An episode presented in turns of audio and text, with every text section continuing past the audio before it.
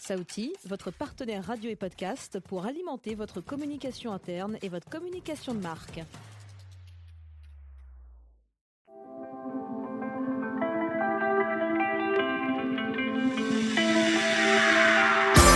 Bonjour à toutes et à tous et bienvenue dans ce podcast Pôle Emploi Bretagne. Je suis Charlotte et aujourd'hui je vais découvrir les métiers de l'agroalimentaire. Pour répondre aux questions que je me pose, j'accueille d'abord Olivier, conseiller entreprise à l'agence Pôle Emploi Rennes-Ouest, référent dans le secteur, et Asma, conseillère chargée de relations entreprises à Rennes, également référente dans le secteur. Bonjour à vous deux. Nous allons d'abord vous poser quelques questions, Olivier, et c'est Asma qui viendra compléter vos réponses. Pour commencer, j'aimerais vous demander qu'est-ce que c'est une entreprise de l'agroalimentaire concrètement? Alors, une entreprise de l'agroalimentaire, c'est quand même une question qui est, assez vaste parce qu'on va retrouver énormément de types d'activités différents en fonction du type de production. On rentre globalement dans le, secteur industriel. Concernant l'industrie agroalimentaire, euh, les secteurs peuvent toucher différents types de production qui vont aller de la confection de produits surgelés, euh, on pourrait citer par exemple les surgelés Picard, mais également sur des produits euh, type boisson avec des cidreries ou des produits laitiers et des produits très très différents.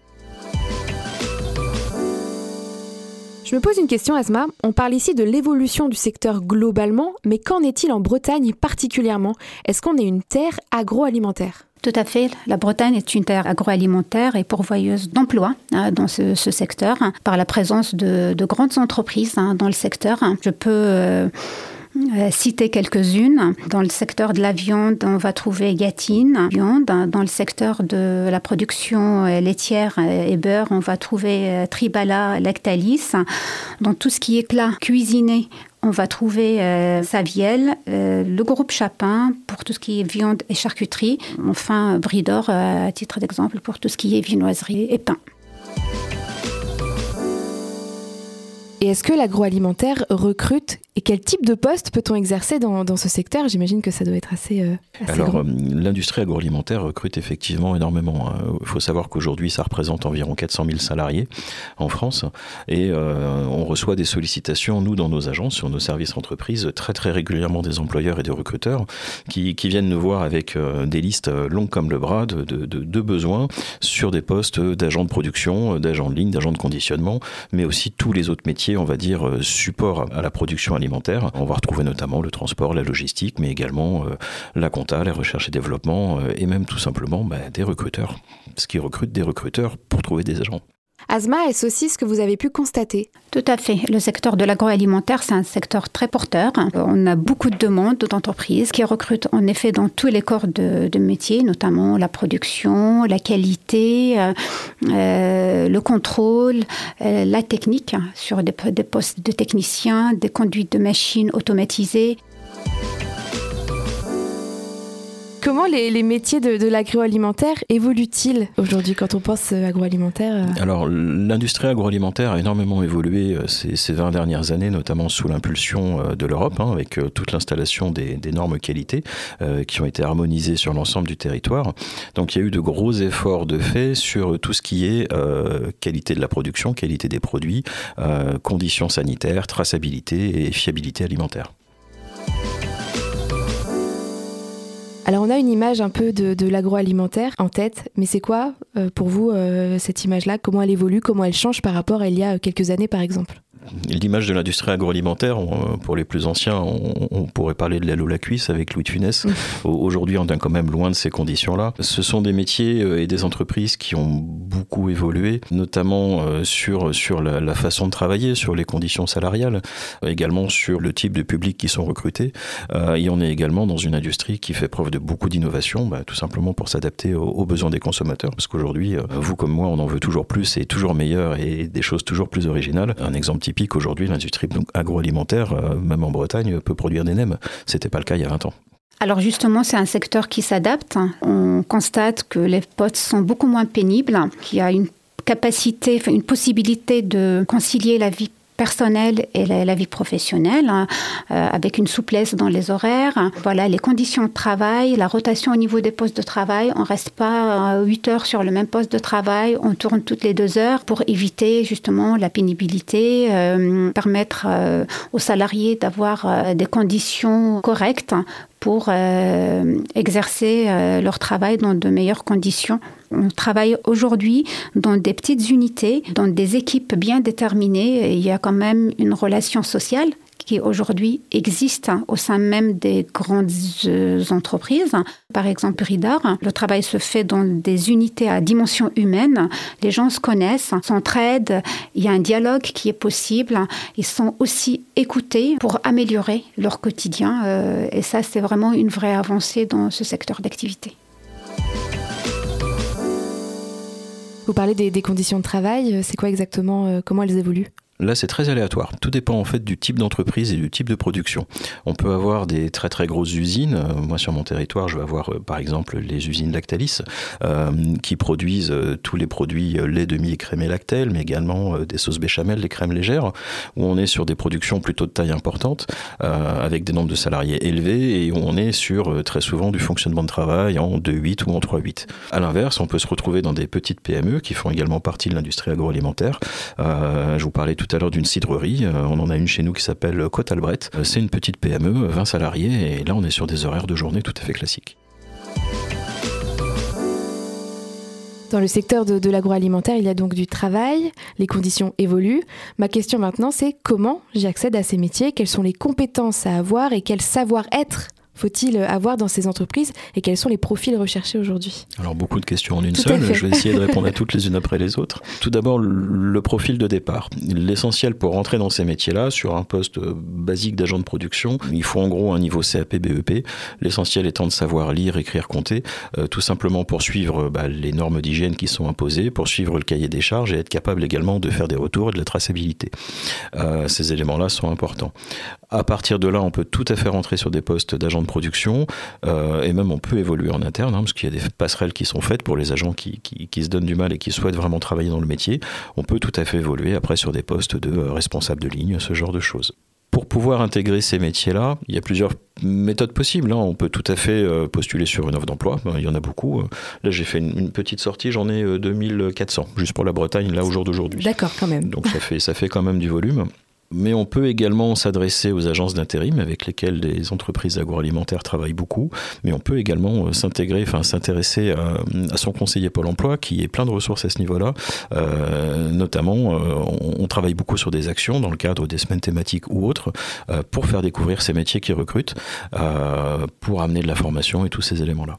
Notamment avec des visites d'entreprise. Vous m'en avez et parlé notamment avec les visites mmh. d'entreprise. On, on, en a discuté tout à l'heure effectivement en off. Là, à titre d'exemple, sur la, la la, la, période de fin novembre. On va avoir une quinzaine euh, d'actions qui sont menées juste sur le bassin rennais par nos différentes agences. Un bon tiers de ces actions sont des visites d'entreprise vraiment pour faire découvrir l'univers et le métier et que les gens puissent se rendre compte par eux-mêmes bah, de qu'est-ce que c'est qu'une usine agroalimentaire. Et, et ça marche il y a eu du recrutement.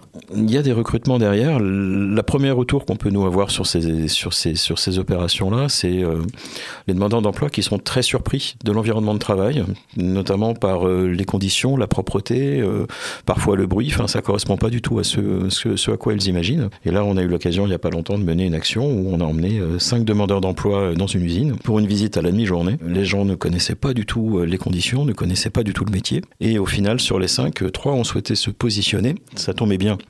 Le recruteur était présent, donc ça permettait de faire un contact en direct. Deux ont été retenus et embauchés directement. Euh, et le troisième a été retenu, mais euh, envoyé sur une formation pour euh, monter en compétence sur certains points particuliers. Asma, peut-être que vous pouvez compléter cette réponse? En effet, pour intégrer le secteur de l'industrie, aujourd'hui, on, on, constate que les entreprises sont beaucoup plus ouvertes. Une par euh, le fait qu'on est sur un métier en tension qui continue à recruter énormément et en nombre. La première qualité qui est demandée, c'est la ponctualité le savoir-être et la capacité de s'adapter et de travailler en équipe. Les entreprises aujourd'hui nous disent si on a ces qualités-là, si on a des personnes qui ont un savoir-être professionnel, nous on est là pour les accompagner, les former et les intégrer euh, d'une manière durable.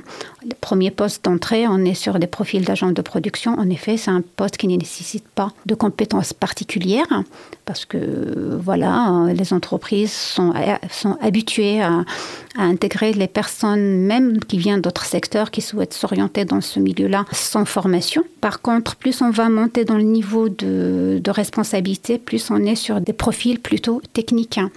Euh, je prends l'exemple des techniciens. Bah, le technicien, c'est des métiers aussi qui recrutent énormément, pour lesquels il faut avoir des compétences euh, techniques.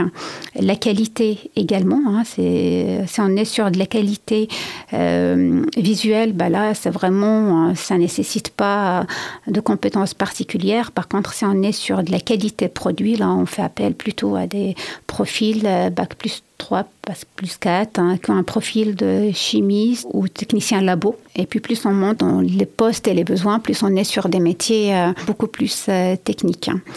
Juste euh, une chose, enfin, par rapport aux demandeurs d'emploi qui, qui veulent s'orienter dans ce secteur d'activité, c'est vrai, bon, c'est c'est un secteur qui offre des opportunités d'embauche quotidiennes, on va dire, parce que toutes les entreprises recrutent et recrutent en nombre. J'ai un exemple là actuellement, on travaille avec euh, Bridor. Ils cherchent à recruter plusieurs profils de conducteurs de, machines d'installation industrielle. Là, on est sur des métiers techniques. Du coup, on va accompagner l'entreprise pour former des personnes, des demandeurs d'emploi. Et on va utiliser la méthode de recrutement par simulation. On part de rien, on part de, des habilités et puis à partir de ce moment-là, bon, on estime que les personnes vont pouvoir intégrer cette formation qui sera prise en charge.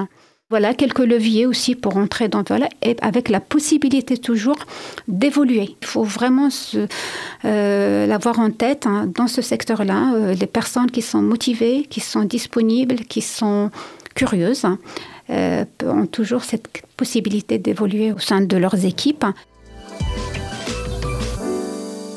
Vous avez parlé du, niveau euh, CAP, euh, etc. Mais euh, est-ce qu'il y a des formations plus concrètes avec une spécification, en fait, tout simplement? Alors, bah, les formations, tout dépend du type de poste et du niveau d'emploi auquel on va accéder dans ces, dans ces entreprises-là. Par exemple, ces entreprises recrutent également des responsables en recherche et développement. Donc là, on est plutôt sur du niveau ingénieur, voire plus.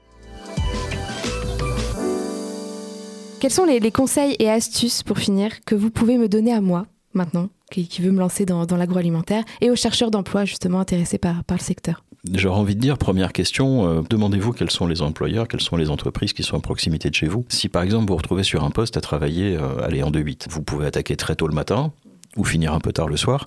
Euh, si vous prenez une entreprise qui est à 50 km de chez vous, posez-vous la question est-ce que c'est opportun? Mais euh, les entreprises de l'industrie agroalimentaire, il y en a un peu de partout sur le territoire, beaucoup en zone rurale, notamment pour être près des centres de production des matières premières. Hein. Euh, nous, on est Bretagne, terre agricole. Bon, ben, une industrie qui va faire des carottes râpées, ils ont tendance à se mettre à côté des producteurs de carottes, ce qui est tout à fait logique. logique. Donc, première chose à regarder, c'est déjà au niveau du territoire, qu'est-ce que vous avez à côté de chez vous? Euh, autre question à vous poser ensuite, c'est quelles sont les conditions de travail que vous souhaitez euh, pour vous? Donc effectivement, la question des horaires, des fois peut être limitante, ou au contraire peut être un, facteur motivant. Hein. Si vous travaillez en horaire de nuit, bah, vous avez les primes qui vont derrière, et euh, on a des demandeurs d'emploi qui se positionnent dessus et qui ne veulent que ces postes-là, tout simplement pour bah, gagner plus. Asma, même question. Avez-vous aussi des conseils à donner aux personnes intéressées par le secteur? Oui, euh, c'est être curieux. Vraiment, c'est un moyen vraiment d'aller découvrir tous les secteurs d'activité tout, et tout dépend de ce qu'on cherche. Le poste, hein, parce que c'est très déterminant aussi. Il y a des métiers qui nécessitent pas forcément des formations euh, longues, euh, d'autres qui vont nécessiter un investissement beaucoup plus important. Il y a aussi le secteur d'activité qu'il faut vraiment se rendre compte que les conditions de travail changent en fonction de l'entreprise hein, qu'on va choisir ou le secteur d'activité dans lequel on souhaite travailler. Ça passe par la validation du projet professionnel, les enquêtes professionnelles, euh, la période d'immersion en entreprise, aussi l'intérim. C'est un levier euh, qui me paraît pertinent pour euh, se tester dans certaines entreprises. Et puis la formation derrière. Il faut savoir qu'aujourd'hui, euh, il y a une palette de formation qui est très, très importante. Il suffit d'en parler à son conseiller qui sont toujours prises en charge. Et on sait que derrière, les entreprises vont venir vous chercher euh, à la sortie de la formation pour vous recruter. Il n'y a pas de chômage. voilà, il y a des opportunités d'emploi et il y a le choix. C'est des métiers qui recrutent et on est sûr d'avoir un travail derrière. Merci beaucoup. Olivier Azma, pour votre expertise durant ce podcast. Merci. Merci à vous, c'est un plaisir. Pour plus d'informations, vous pouvez vous rapprocher évidemment de votre conseiller Pôle emploi, mais aussi vous rendre sur le site de pôle emploi.fr. C'était Charlotte, à très bientôt pour un nouveau podcast. Kenavo.